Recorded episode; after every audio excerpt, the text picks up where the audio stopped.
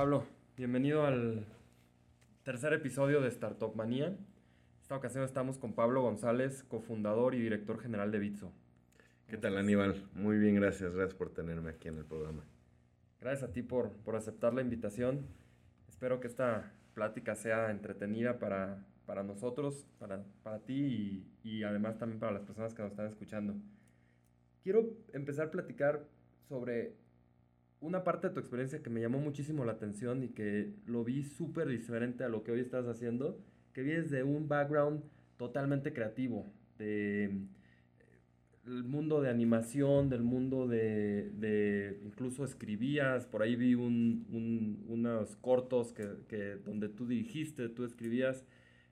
Cuéntame un poco acerca de esa experiencia que tuviste previa a, a lo que estás haciendo hoy, que es una startup de tecnología. Sí, por supuesto, mi, mi experiencia de, de, mi vida pasada. Eh, bueno, un poquito lo que yo hacía antes este, era trabajar en animación y comerciales, en películas como director creativo. Entonces nos dedicaban mucho a, eh, llegaba por ejemplo un cliente nuestro de videojuegos y nos decía, oye, pues necesito este, contar la historia del juego que estoy haciendo para eh, poder vender más copias, ¿no? Entonces nosotros les hacíamos toda la estrategia de marketing y yo era la persona que pues, era el director creativo de la agencia, eh, que aparte soy socio de esa agencia en Canadá y solucionábamos como muchísimos temas de este, cómo le vamos a hacer para eh, enseñar este mundo en una luz completamente nueva. Y luego también durante un rato eh, me tocó ser como una persona muy, o sea, me, de repente me arrinconaron a diseñar este, cosas de, no sé si ubicas lo que son motion graphics, pero son gráficas animadas, como diseño gráfico, pero animado con video. Y entonces, de repente yo me convertí en uno de los expertos en hacer eh, interfaces para eh, películas de ciencia ficción. Okay. En muchas películas. Cuando estás sentado en una computadora y ves que hay un dashboard y cosas que se que mueven. se mueve y, y que es puro show, ¿no? pero, pero mucho me conocieron por eso, entonces yo trabajaba con los directores de Hollywood y lo que hacía era como tratar de entender un poquito eh, pues, más o menos cómo iba a ser la interfaz en 1170, ¿no? Entonces, cómo iba la gente a interactuar con la tecnología y no nada más eso, pero también cómo iba a interactuar con la tecnología para que se vea interesante para la pantalla. Eh, porque pues, realmente yo creo que la gente va a interactuar con la mente nada más con la tecnología, pero pues eso no es muy cinemático. Tienes que presentarla como... de una forma visual, Sí, entonces, para lo que estamos acostumbrados sí. hoy. Entonces muchas veces pues, se me presentaban todos estos temas de cómo entra eh, la imaginación, eh, sobre todo en ciencia ficción, con la tecnología, ¿no? Entonces yo siempre me he considerado de cierta manera un tecnólogo, este, pensando mucho en este, me gusta mucho futurear eh, de ciertas maneras y estando en un ambiente creativo, pues muchas veces era esa creatividad, ¿no? De tratar de entender hacia dónde va el mundo. Eh, aunque yo lo hacía de una manera un poquito más visual, eh, un poquito hablando de storytelling, que es lo que teníamos que hacer este, al final, era, pues, oye, dame algo que me cuente una historia buena, pero sin embargo sigue siendo tratar de este, pensar un poquito hacia dónde vamos como seres humanos. Y ahí, como director creativo, ¿cuál era tu principal función? Nunca he entendido bien exactamente cuál okay. es ese concepto o ese rol que juega un director creativo y, y, quizá más lo, lo, puedo entender en una empresa de mercadotecnia o una empresa sí. de, bueno, sí, en una empresa de mercadotecnia más tradicional, pero ¿qué hace un director creativo en una empresa que se dedica a storytelling, que se dedica a gráficos? En mi caso era mucho encargarme del big picture. Entonces, y también fue por eso, o sea, dirigí muchos comerciales, he dirigido cortometrajes, eh, que muchos han ido a festivales de cine. O sea, sí me iba bien en ese rumbo, pero, o sea, el director creativo lo que hace realmente es uno, entender las necesidades del cliente y dos, tratar de transformar eso en eh, un nuevo mensaje para este, o sea, agarrar toda esta información, digerirla y convertirla en algo que sea atractivo para una audiencia, que es tu, como tu end goal, o sea, tratar de que llegarle a cierta audiencia.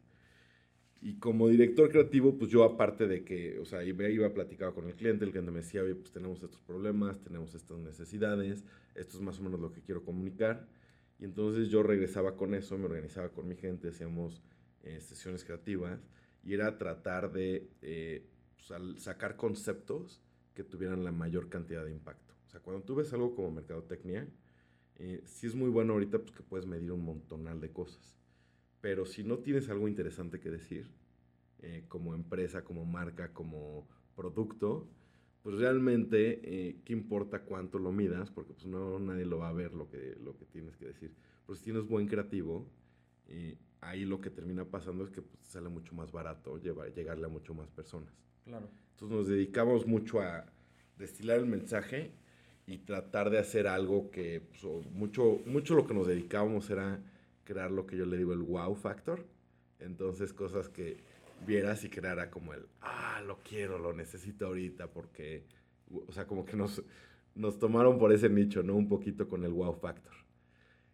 ¿Y cómo fue que llegaste a, a Canadá y cómo fue que te fuiste sumergiendo en ese mundo de, de, la, de las películas, de los videojuegos, animación y después llegar a, a, estar tan bien conectado y lograr participaciones tan importantes? ¿Cómo, cómo, cuéntame esa historia, ¿cómo empezaron? Pues bueno, como empezamos, yo me fui a estudiar la universidad. Yo quería estudiar animación y pues es algo que no había en México y me terminé yendo a una universidad de arte eh, que es de las primeras cinco del mundo en arte, animación y era muy buen programa para lo que quería hacer y eso no era algo que yo podía hacer en ese momento en México.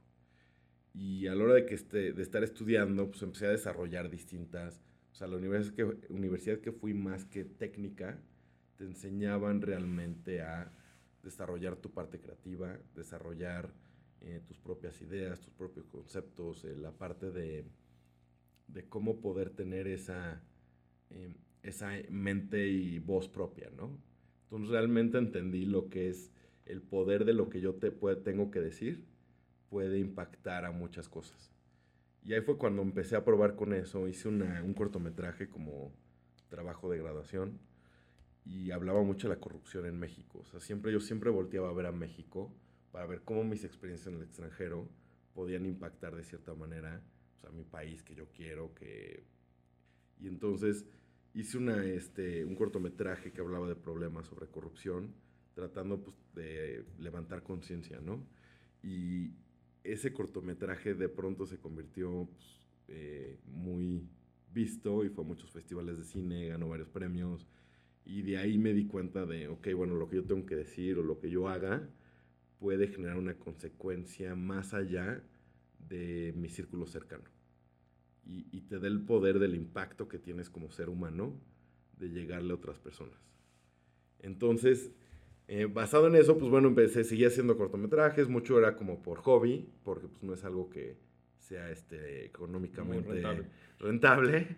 Eh, pero bueno, sí tenía distribuidores y sí me llegaron un par de cheques por mis cortometrajes, pero más que nada era como, eh, como dicen, un, outlet o una, forma salida, de expresarte una forma de estar creando esa... Exacto estar creando como una forma constante. Y siempre me han gustado mucho, pues como te digo, las artes y la tecnología. O sea, yo pinto, yo hago esculturas, y eh, hago distintas cosas que son muy artísticas, pero también, por ejemplo, este, aprendí a programar cuando tenía como 13 años. Ahorita no programo mucho, pero, eh, o sea, siempre ha sido como ese, esa, esa batalla entre las dos cosas, ¿no? La parte un poquito más lógica y la parte que no es lógica para nada, que tiene que ser un poquito más este, abierta y libre. Claro. Entonces, eh, pues bueno, estuve trabajando allá, trabajé en, efectos especiales en Hollywood, trabajé en comerciales y me di cuenta que me gustaba mucho el formato corto. Luego me reuní con este, varias personas que había conocido en la industria, amigos, y empezamos una industria que, bueno, una empresa que se especializaba en hacer marketing para videojuegos. Encontramos ahí un nicho muy interesante y nos llegamos a convertir, pues ahorita somos como la dos en el mundo esa empresa sigue, sigue existiendo y tú sigues siendo socio de esta empresa. Sí, solo que ya no estoy involucrado en la empresa porque, pues bueno, no me da el tiempo. Eh, bueno, un poquito lo que pasó eh, es que mientras yo estaba en esta empresa como director creativo trabajando, es algo que me apasiona muchísimo, de repente yo descubrí de Bitcoin. Escuché de Bitcoin en 2011, 2012 y pues no le entendía mucho, la verdad, Ben Peters, este, mi co-founder me dijo de Bitcoin por primera vez. Este, yo creo que fue en el 2011 a finales. ¿A Ben lo conociste también en Canadá? En Canadá, porque Ben también le gustaba hacer corto- cortometrajes. Ok. Y organizó un festival de cine de cortometrajes que estaba ense- este, enseñando los mejores cortometrajes de la ciudad.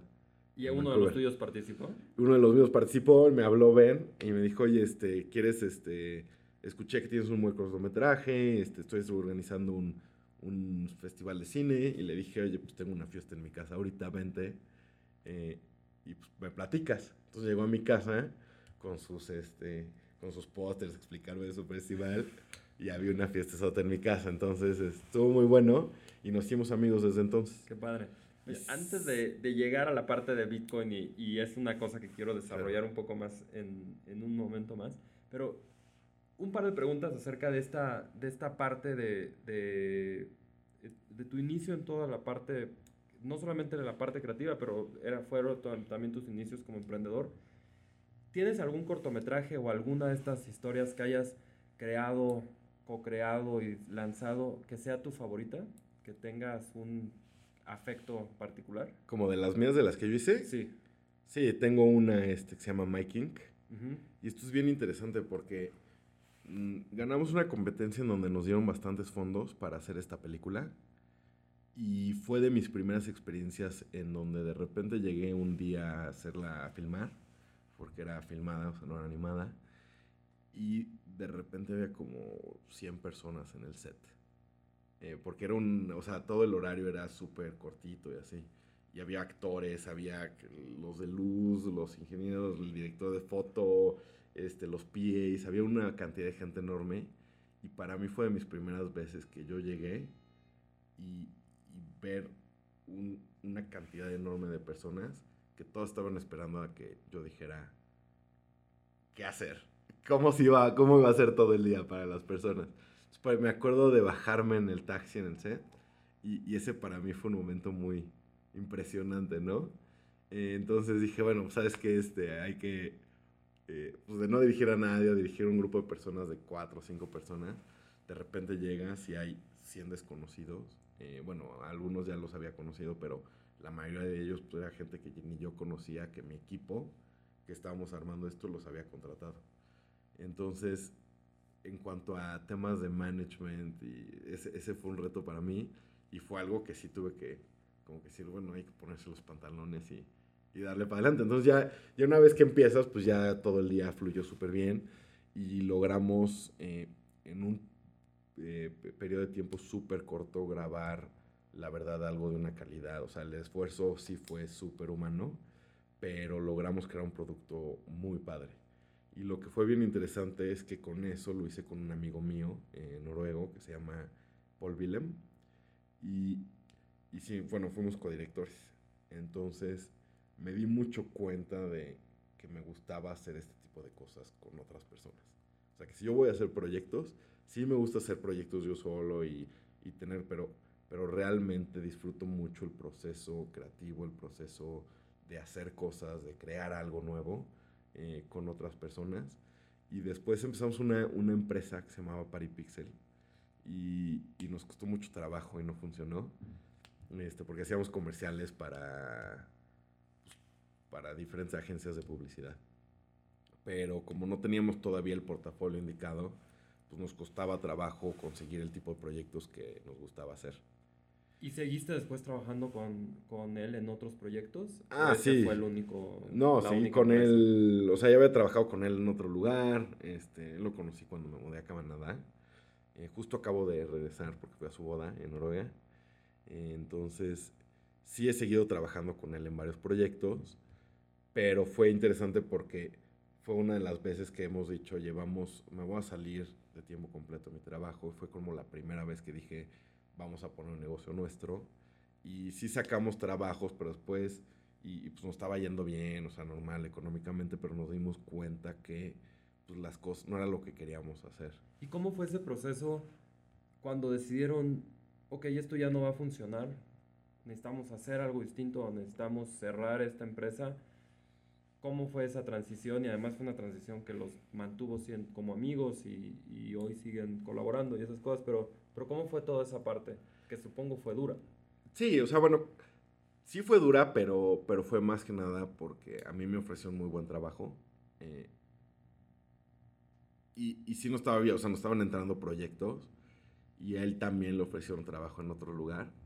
Y fue como de, oye, ¿qué hacemos? O sea, ¿seguimos acá o vamos y trabajamos ya para empresas un poquito más establecidas? Tratamos de aprender un poco más, conseguir portafolio, conseguir un poquito de reputación y después regresamos a hacer algo. y esa fue la decisión que tomaron juntos. Fue la decisión y fue relativamente fácil porque pues, la empresa realmente era en la sala de mi departamento donde él y yo nos sentamos con nuestras compus a chambear.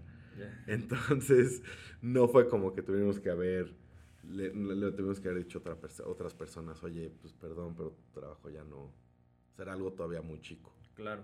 ¿Y siguieron en esos dos trabajos que tuvieron, o en cada uno por su cuenta, siguieron en la misma industria? Fueron... Seguimos en la misma industria y luego él se unió a la empresa de videojuegos, bueno, que hacíamos marketing para videojuegos. Esto es bien interesante porque pues, nos separamos, aprendimos cosas distintas después de un rato y luego volvimos a trabajar juntos. Qué increíble. Entonces, ¿Cuántos años tenían en ese entonces? Como 24, yo creo. Acaban de salir más o menos de la universidad. más o menos. tiempo. Regresamos a la fiesta donde conoces a Ben. Sí. Y nace una idea a partir de que él te empieza a platicar de Bitcoin. Sí, bueno, yo a Ben lo conocí por el 2008, 2009. Ok. Pero siempre nos gusta platicar de temas de cómo cómo tecnología está impactando al tema este, de sociológico. Claro, y es lo mismo que platicabas, que es lo que más te gusta, es ver cómo la tecnología en este futuro que ves, cómo la tecnología está impactando y está cambiando la Sí, cómo cambia comportamientos, cómo cambia la sociedad, cómo eh, si abres acceso puedes este, pues, democratizar muchas cosas y dar mejores herramientas, o sea, puedes mejorar la vida de las personas, ¿no? Entonces, o empeorar también. Sí mucho es ese dilema de, qué es lo que está haciendo la tecnología en el mundo y qué es lo que va a hacer. Entonces platicamos eso todo el tiempo. Y mientras íbamos hacia echar chelas, eh, pues como muchos de nuestros círculo de amigos pues, estaban más como en, el rollo artístico, él y yo nos poníamos un poquito como a, platicar de estas cosas. Y él escuchó de Bitcoin, me contó, eh, se me hizo interesante, empezamos a platicar un poco de eso y yo me fui a mi casa y empecé un poquito a pues, investigar, ¿no? De qué era esta tecnología, cómo funcionaba.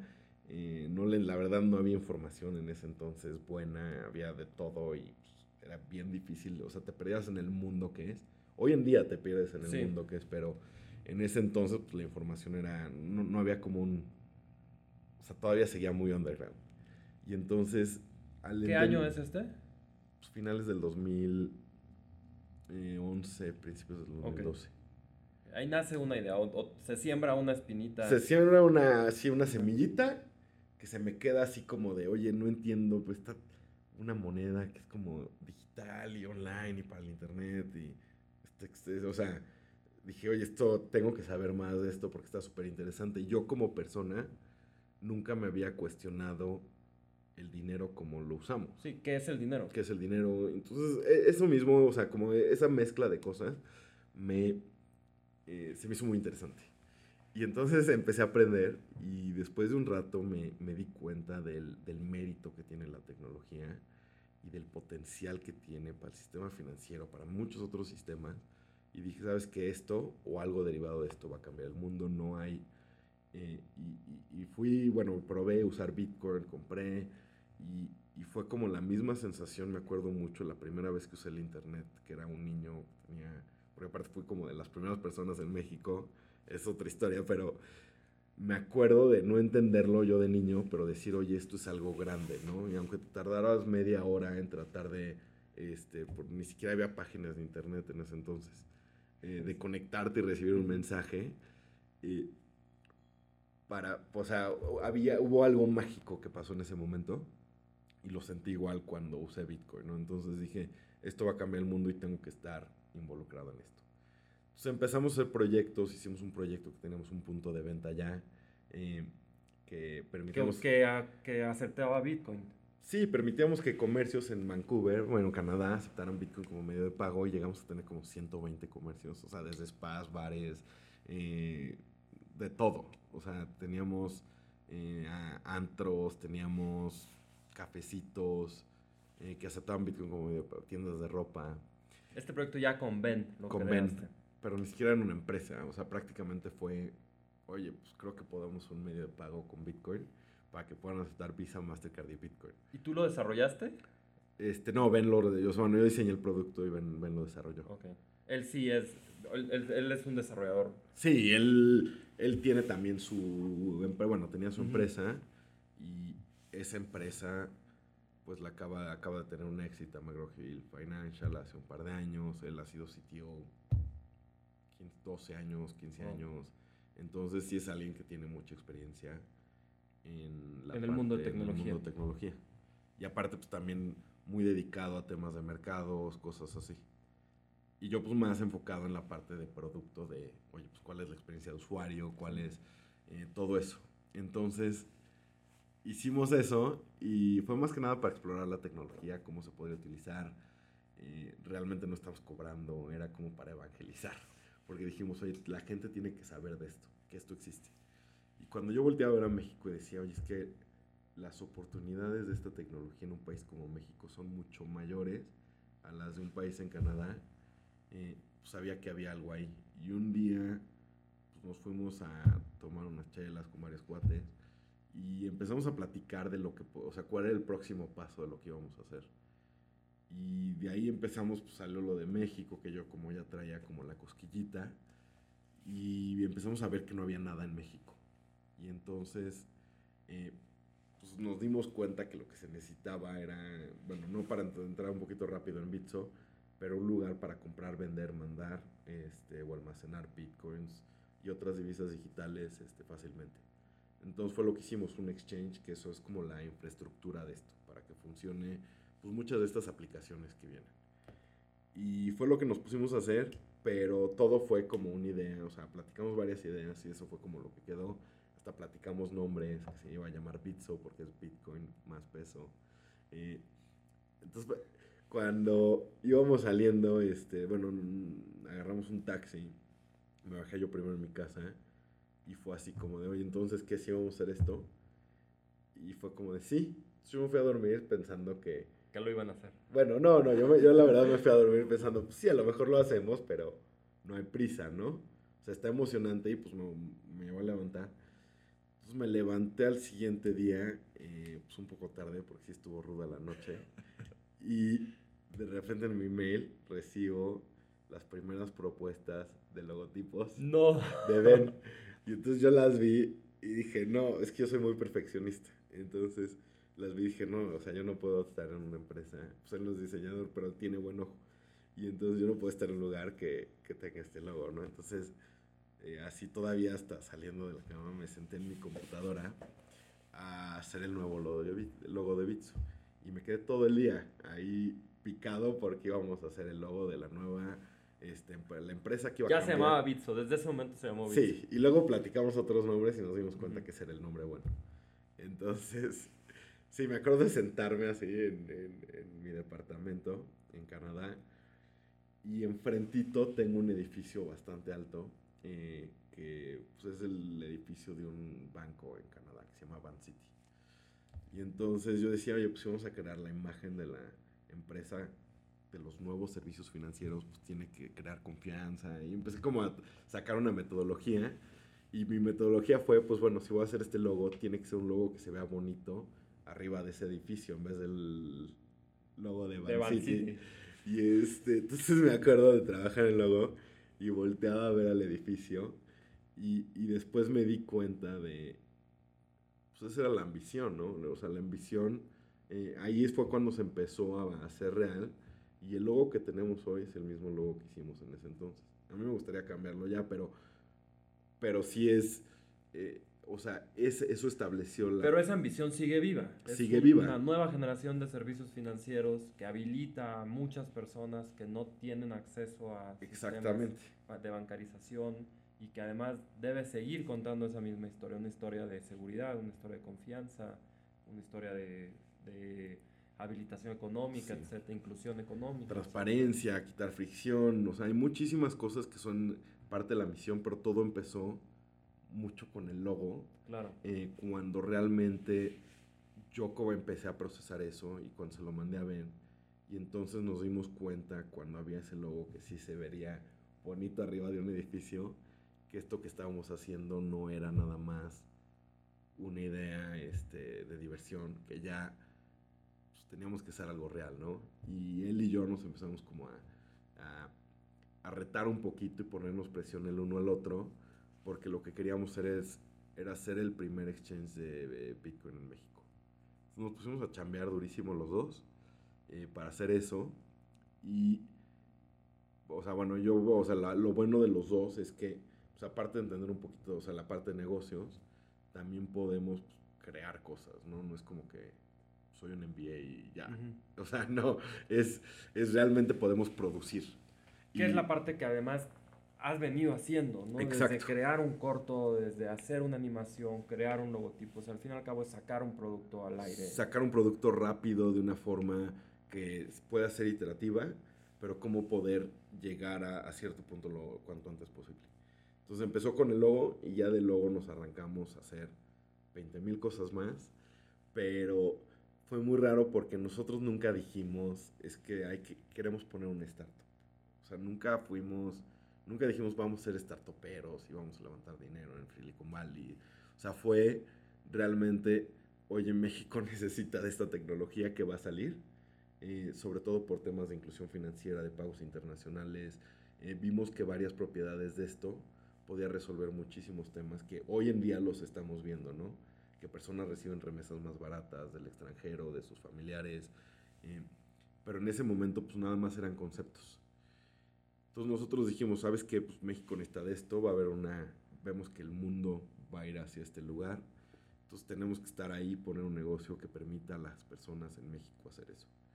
Eh, nunca fue como de, ah, es que voy a aplicar una aceleradora o la verdad, ni, es más, ni teníamos como ese, ese contexto, concepto, porque no sí. venías de ese mundo, venías no, de, de, un mundo, mundo, distinto, de un mundo de, Exactamente. De, del área de, del cine, del área creativa, como dice storytelling, etc. Sí, y mucho, pues, también es un área un poquito más de maquila, que te contratan por proyecto, que llega, o sea, ¿no? Entonces, es, es, es otro concepto, no es un concepto de, ay, voy a levantar X cantidad de dinero, que va a ser como gasolina que le pongo a, para prender el cohete, ¿no? Claro. Y si ya prende el cohete, pues ya me va bien.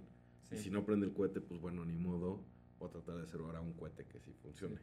Que es un poquito la mentalidad que trae, o sea, que de, de, trae un startup contra una pyme, ¿no? Por claro. Ejemplo.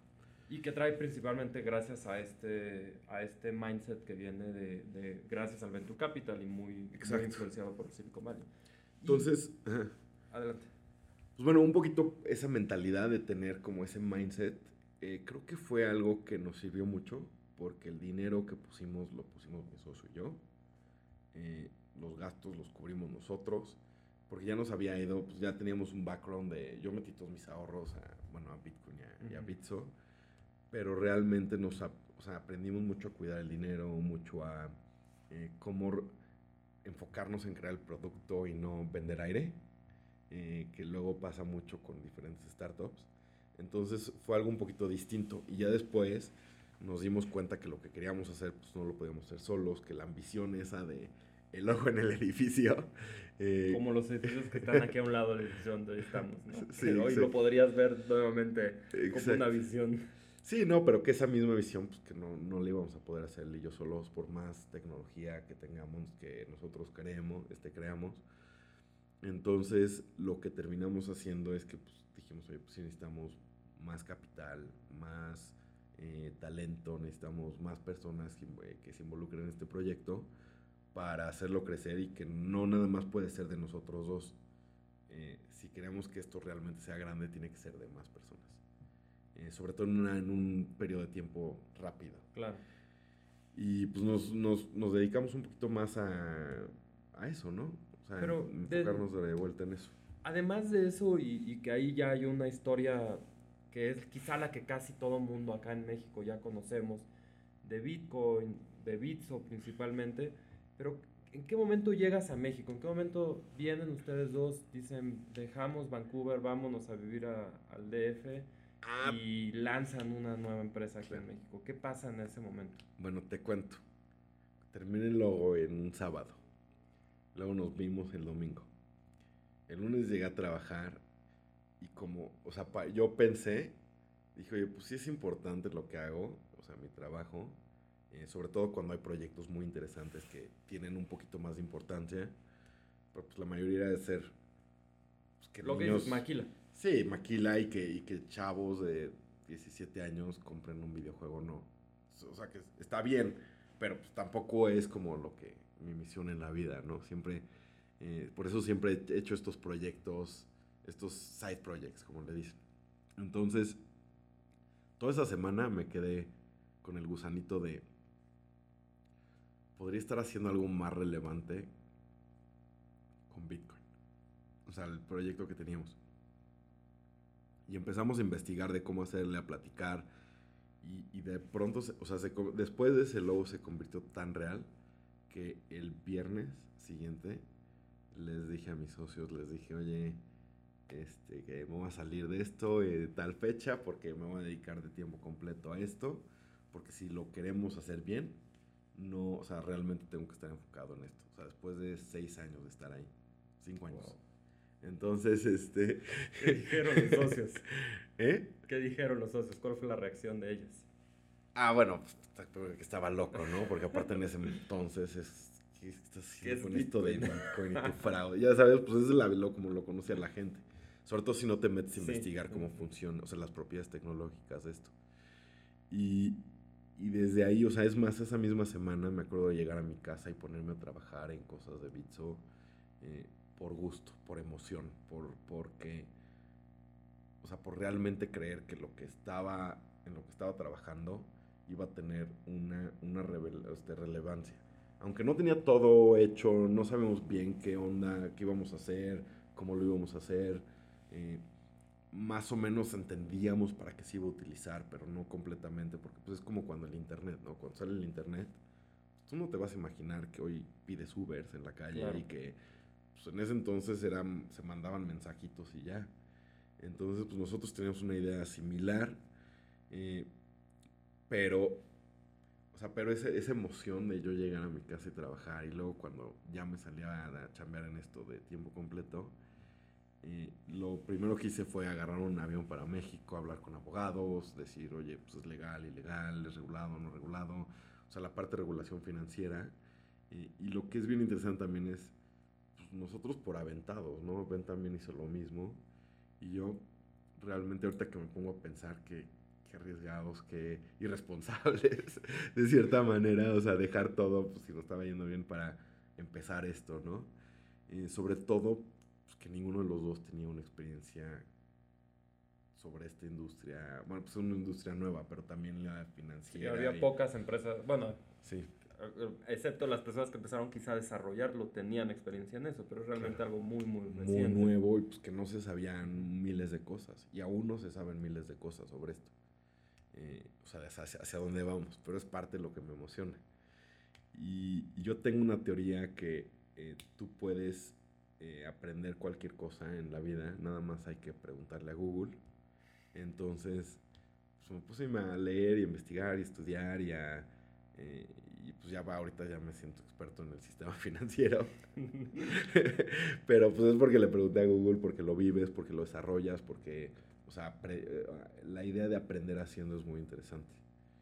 Sí, esa curiosidad que aparentemente es algo que siempre te ha movido para conectarte a internet, para investigar qué es Bitcoin, para crear una película, para crear interfaces del futuro o, cualquier cosa.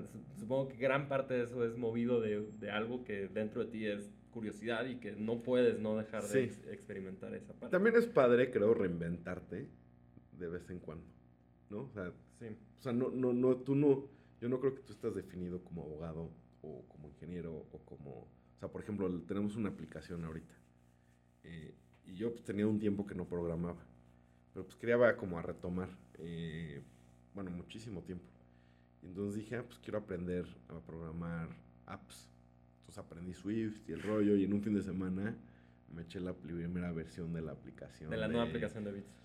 Sí, de la exacto. Pero ya ahorita, pues ya, ya ahorita que tenemos ingenieros y todo, ya llegaron y le arreglaron todos mis bugs. pero, pero es algo que también pues, he mantenido, tratar de, o sea, ahorita estoy estudiando varias cosas de programación porque, por el poder que tiene, ¿no? Eh, y pues la parte tecnológica también, pues, o sea, una, una cosa es entender la tecnología y otra es como ensuciarte las manos con la tecnología. para mí es, te tienes que ensuciar las manos y tienes que hacerlas y no puedes nada más hablar de ellas si no entiendes realmente cómo funciona. Es un poquito lo que he tratado de hacer, pero es esa idea de eh, pues, busca en internet y pregúntale a Google y, y, lo vas a aprender a hacer y, o sea, no, no hay trabas hoy en día con la velocidad de la información que tenemos con internet para que tú puedas hacer lo que quieras. cualquier... Eh, o sea, a lo mejor es algo irresponsable de mí decir eso, sobre todo, o sea, no te voy a decir que seas doctor. A lo mejor ahí sí tienes que sacar todo. límites de seguridad y de responsabilidad contra, con otras personas. Pero, pero sí, tienes toda la razón. Y me encanta eso de, de reinventarse. Creo que no solamente yo siento que es algo que es necesario, pero también es algo que a veces tenemos que darnos oportunidad de hacerlo, porque si no nos abrimos a reinventarnos, creo que también nos quedamos con, con muchos dolores internos, con muchas frustraciones y, y, reinventarte es decir, esto no funcionó, esto no me llena, esto necesito tomar una nueva, un nuevo camino y creo que coincido totalmente contigo y es una forma, es una palabra súper poderosa, creo, y es, un, es una práctica que además de estar abiertos a hacerla, estarla buscando constantemente, creo que es algo muy rico para no, personalmente. Y, hay algo padre a mí que me gusta mucho de las experiencias. Eh, yo siempre, o sea, aparte lo que me atrajo mucho este mundo era ver la cantidad de mentes brillantes que estaban entrando acá, pero no nada más tecnólogos, o sea, economistas, filósofos, eh, gente de branding, o sea, todo tipo de personas estaban entrando a este mundo. Y algo que es bien interesante es cuando, cuando, y, lo que me atrae ahorita, por ejemplo, de Bitsu, es el talento que tenemos es súper variado. O sea, sí hacemos este, eh, tecnología financiera, pero hay gente que viene de todo tipo de backgrounds, ¿no? Desde el sector público, privado, startups, eh, creativo. Entonces, generalmente cuando, o sea, aparte lo que yo creo es que si realmente quieres reinventar algo, o es muy difícil que alguien que, que ya esté en un sector llegue a cambiar por completo cómo funcionan las cosas. Generalmente es una visión externa la que llega a decir, oye, pues sí, así fue, ha funcionado los últimos 100 años, pero pues, ¿qué hay de esto? ¿Quién te dice que no? generalmente cuando, o sea, a lo mejor un, filósofo de repente le gusta la cocina y empieza a cocinar, eh, a lo mejor va a sacar cosas, o sea, propuestas nuevas, completamente, muy nuevas, que alguien que lleva trabajando 20 años en una cocina. Claro. por ejemplo, en, este caso es eh, ver talento de tantos lugares entrar al sistema financiero, se me hacía bien interesante. es como si, si, si le preguntas a un banquero que reinvente el sistema financiero, es como preguntarle a los correos de México que este, te diga que, cómo va a funcionar el email, ¿no? Eh, no, no pasan esas cosas. Generalmente distinto, aunque cumple la misma misión. Es, una, es un modelo de, de, operación y de negocio totalmente distinto. Completamente distinto. Y, y sí tienes que saber un poquito, o sea, tienes que saber cómo funciona, pero generalmente son estas visiones externas o esta... Entonces yo, por ejemplo, el hecho de que mi experiencia no venga de un sistema financiero, creo que, o sea, yo lo veo como una, em, una ventaja, no como una debilidad. Porque aparte ya he aprendido un montón del sistema financiero, tengo gente muy buena que también hace eso. Em, y, y, también, o sea, y, pues, la gente que está en Bits es muy abusada para entender bien, pero lo bueno es que venimos muchos de diferentes sectores y realmente nos podemos poner en, una, en un punto de, oye, pues no, no tiene que funcionar así. Aquí hay una alternativa que es muchísimo mejor y es más rápida y la podemos hacer acá nosotros entre 4, 5, 10 personas, lo que sea. Entonces un poquito lo que te da eh, la mezcla de, de, talentos, ¿no? Y de experiencias. Y de diferentes, de, diferentes especialidades, sin estar tan focalizados en, en, la forma tradicional de ver la industria. Mm, ¿Cómo...? te, te, cuento una historia rápida. Yo que trabajé mucho con videojuegos y trabajé en empresas de videojuegos, veías los juegos, o sea, los equipos de la gente de videojuegos y tenían todo tipo de personas. Era interesantísimo ver la cantidad de talentos que se juntaban para hacer un juego. Y, eso a mí se me hace, a la fecha, o sea, en distintas industrias se me hace increíble. Porque un juego pues toma como tres años en crear, sobre todo si es algo tan complejo o más que una película a veces. Exacto. Y son 200 personas, pero ves el equipo y tienen a, pues claro que a los ingenieros, ¿no? Que andan este, programando que funcione bien el engine y cosas así del juego. Pero tienes artistas que llegan y diseñan y tienes artistas de distintas este, fases que diseñan personajes. Tienes a diseñadores de modas que a lo mejor le dan el look a las prendas de las cosas. Luego tienes historiadores que a lo o sea, si hacen referencia eh, de o cierto periodo, ¿no? Para el videojuego. Tienes a guionistas de cine para tratar de meterle la parte de storytelling o escritores. Eh, o sea, tienes, tienes a productores que son personas de negocio, tienes a personas de marketing. O sea, ves el componente de todas las personas en el equipo y es como una receta para crear algo bien interesante, ¿no? ¿Y cómo... juegues o no juegues videojuegos. Sí, claro, claro. Pero, pero a mí me encanta esto, o sea, hay antropólogos, hay... O sea, yo veía y decía, ¿cómo es posible? Pues es un videojuego, ¿para qué quieres un antropólogo? Pero no, o sea, están tratando de entender realmente lo que... Lo, que, va a conectar con la persona. Exacto. Al, con la persona que está del otro lado de la pantalla, al otro lado de la consola, ¿no? ¿Y cómo, cómo traes esa experiencia y además esa parte que, que, te apasiona de esos equipos multidisciplinarios y de cómo agregar valor a una industria? ¿Cómo lo has traído a Bitso? Ya, ya sé que es una empresa que también cumple con esas características de multitalentos y equipos de diferentes disciplinas pero ¿cómo lo has implementado? Entrevistas personas de diferentes backgrounds, han llegado simplemente por casualidad porque ustedes es lo que más o menos promueven, o cómo es ese proceso de formación de equipo, cómo ha sido ese proceso de atraer ese gran talento que hoy tienen en Bitso. O sea, generalmente como emprendedor, atraer talento y crear tu equipo es de lo más importante, o lo más importante, este, sobre todo dependiendo de la etapa que estás pero es de las cosas más difíciles que muchas veces no, no, te pones a pensar dos veces la importancia de esto y no le dedicas el tiempo necesario. Nosotros tuvimos muy buena suerte porque mucha gente les gustaba lo que estábamos haciendo y habían sido clientes o habían sido, por ejemplo, Paco, nuestro primer empleado, también fue el primer cliente de Bitso. Eh, se mudó de San Luis Potosí para México eh, y ahorita pues, es, es, es, fenomenal, ¿no? Entonces, mucha gente empezó a llegar así también nos dimos cuenta que eh, somos una fintech, pero con un, un, énfasis en tech. Entonces empezamos a buscar gente con eh, cosas muy específicas, ¿no? De seguridad, de distintas maneras, de partes. Y no todo lo encontramos acá. O sea, también llegó gente de fuera, llegó, eh, pues tenemos este, mexicanos, extranjeros en Bitso trabajando en eso. Y otra parte importante, pues es pues, la parte legal, de compliance, tenemos abogados, tenemos eh, eh, economistas, gente que viene del sector financiero. Es un poquito por la naturaleza de lo que hacemos. Se convirtió, tenemos un diseñador, tenemos en un equipo multidisciplinario. Y todo este equipo multidisciplinario ha sido empezando con la pregunta de qué es lo que quiere el usuario, qué es lo que, o sea, cómo podemos generar más valor al usuario. Y entonces es, ah, necesitamos alguien de experiencia usuario porque estamos quedando cortos ahí y que venga acá como a atar estas partes o necesitamos poder mejorar nuestros procesos legales para que la gente con dos clics abra su cuenta y tenga como el acceso a las finanzas del mundo. Eh, entonces ha sido un poquito empezando por la necesidad del usuario de cómo le podemos agregar más valor y de ahí se generan, eh, o sea, entendiendo lo que quiere el usuario, de ahí se generan los empleos en Bitso.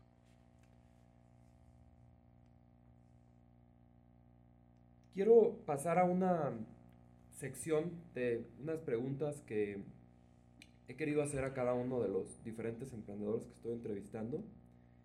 Y puedes responder con un par de palabras o que si quieres desarrollar un poco también la idea, eh, adelante. cuando piensas en éxito, ¿en qué persona piensas? ¿O qué persona te, te viene a la mente? ¿Qué, ¿A qué persona podrías referenciar cuando, cuando piensas en la palabra éxito, en tu concepto de éxito? Mi concepto de éxito es que pienso en un montón de personas. Por ejemplo, pienso en mi papá.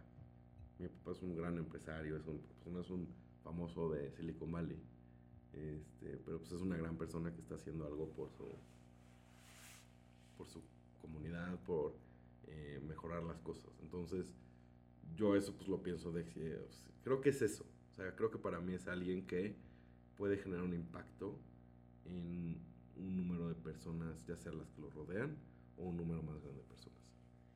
¿Cuál ha sido el peor consejo que has recibido a lo largo de, de, tu carrera profesional? No necesariamente, sí me gustaría que quizá en todo este proceso creativo, en todo este proceso de iniciar, de lanzar, de crear empresas, de crear valor, ¿cuál ha sido el peor consejo que has recibido de alguna persona, probablemente más bien externa también a, lo que tú estás haciendo en el día a día? ¿Pero cuál sido el, el peor consejo que has recibido o el peor consejo que has escuchado? Creo que el peor consejo que he escuchado, y lo he escuchado múltiples veces, es, pues así no son las cosas. ¿Por qué lo haces así? Así no se debe de hacer. Creo que eso es algo que no... ¿Por qué no? ¿Por qué, ¿Por qué no se deben hacer las cosas así? O sea, siempre es cuestionar, ¿no? Eh, cómo, cómo, ¿Cómo creas? ¿Cómo haces algo? Entonces, yo diría que el peor consejo es escuchar que las cosas tienen que hacer de cierta manera y estar eh, satisfecho que así debe de ser. Eso es, así no se hacen las cosas y lo dices pensando en así se han venido haciendo. Entonces, Exactamente. Si las haces diferente, así no se hacen las cosas. Sí, o sea, estás mal, porque si te dicen así se hacen las cosas, este, así no se hacen las cosas. O sea, te están porque son así porque las estás haciendo diferentes y sí, están menospreciando inmediatamente por hacerlas distintas. ¿Por qué no? o sea, a lo mejor sí está mal, pero, pero si no, nunca vas a llegar a un lugar interesante, ¿no? Si haces las cosas como todo el mundo las hace, nunca vas a llegar a un punto interesante. O sea, si es el mismo camino que todo el mundo sigue. Y, y, no hay una razón por la que tú puedas irte por otro camino y a lo mejor llegas a un lugar más padre. A lo mejor te vas al barranco, pero pues así es la vida, ¿no? Entonces, claro, claro. Este, yo, yo, diría que ese es el peor, el peor consejo es haz las cosas de esta manera. Como se han venido haciendo. Porque lo digo yo. Exactamente. Esta espero, y creo que casi casi que sé cuál puede ser la respuesta, y más por los años en los que empezaste a hacer todo esto, pero ¿cuál ha sido tu mejor inversión de más o menos menos de, yo diría menos de 5 mil pesos, pero igual puede ser incluso menos, menos de 2.500 pesos, que has hecho los últimos 2, 3 años? Quizás esta ha sido la mejor inversión que he hecho. Y puede ser algo económicamente que te da, económicamente. Y cuéntame, y quiero saber esa respuesta, pero sé cuál es esa respuesta. Sí. Pero a lo mejor puede ser algo que no haya sido económico. Si tienes otra que, sea que no sea económica, también okay, Bueno, la económica es muy fácil. Eh, no puedo dar este, eh, advice de inversión. Claro. Pero eh, comprar Bitcoin fue la mejor inversión que he hecho. Eh, hubo un punto en que estuve, o sea, que dudas, ¿no? De, oye, va a funcionar o no. Pero a mí me ido muy bien. Entonces creo que esa es esa la fue tu mejor inversión. Y has hecho otra que no sea mejor inversión en la vida por mucho, ¿no? de, económicamente porque pues también, o sea, afortunadamente logré entrar. Hubiera entrado con más, me hubiera gustado, no entré con mucho, eh, pero sí me mantuvo. Ah, te voy a contar una historia rápido. Eh, cuando levantamos inversión al principio, parte de la inversión la levantamos en Bitcoin, de una inversión instal Ángel. Y Ben y yo dijimos, oye, pues el Bitcoin va a subir a miles de dólares, entonces la guardamos en Bitcoin y nos va a durar más el dinero. Pues no fue así nos fue al revés. Entonces la sufrimos horrible en Bitso. estuvimos a punto de cerrar las puertas varias veces porque pues, yo, por ejemplo, no gastaba porque el precio de Bitcoin estaba bajo. Se me hacía el menso con la renta y así, ¿no? Hasta que subiera y bueno, ya. Eh, entonces sí fue muy irresponsable, pero, pero sí nos enseñó mucho a cuidar la lana. Claro, pero bueno, esa es una forma de, de pero la, incentivar Creo que la mejor inversión que puedes hacer económica o no es conocimiento en general. Es aprender cosas, es eh, tener esa curiosidad para siempre estar aprendiendo algo nuevo. Yo tengo una, otra, otra de mis dichos eh, que le digo a la gente aquí, es el día que dejes de aprender en Bitso o en tu empresa o donde trabajes, es hora de cambiarse de trabajo. Porque si no estás aprendiendo, quiere decir que, o sea, la idea del más uno, ¿no? Yo este día fue un más uno porque aprendí esto, porque logré esto. Y el día que dejas de aprender, pues te pones a pensar, yo no quiero dejar de aprender toda mi vida. O sea, luego veo gente mayor que ya no quieren aprender. Y es como de, ¿por qué? Pero es padrísimo, ¿no? Es padrísimo. Eh, o sea, muchos como el sentido de la vida es conocer cosas, aprender, la curiosidad es padrísima. Y, bueno, este, creo que el aprendizaje es, es, muy buena inversión porque te va a servir tarde o temprano. Coincido totalmente contigo y, personalmente cuento dos historias acerca de ese, ese tema, pero en mi familia y, mis papás, eh, una de las cosas en las que creo que nunca escatimaron y siempre fueron súper insistentes fue precisamente en eso, o sea, debes de prepararte lo mejor, debemos de, o sea, debes tener eh, el acceso al, al, mejor conocimiento, el acceso al, al, mejor espacio y, y, creo que es algo que yo personalmente me lo dejé, me lo quedé súper grabado, pero más allá del, de, de tener algo que, que tenga un prestigio por la marca o lo que sea, más por, esa, por esas ganas de seguir aprendiendo y es algo que definitivamente quiero transmitírselo a mis hijos y es algo que, que, creo enormemente. Y Sigues aprendiendo algo hoy. Todos los días. Todos Esta entrevista estoy aprendiendo muchísimas cosas. eh, bueno, ojalá.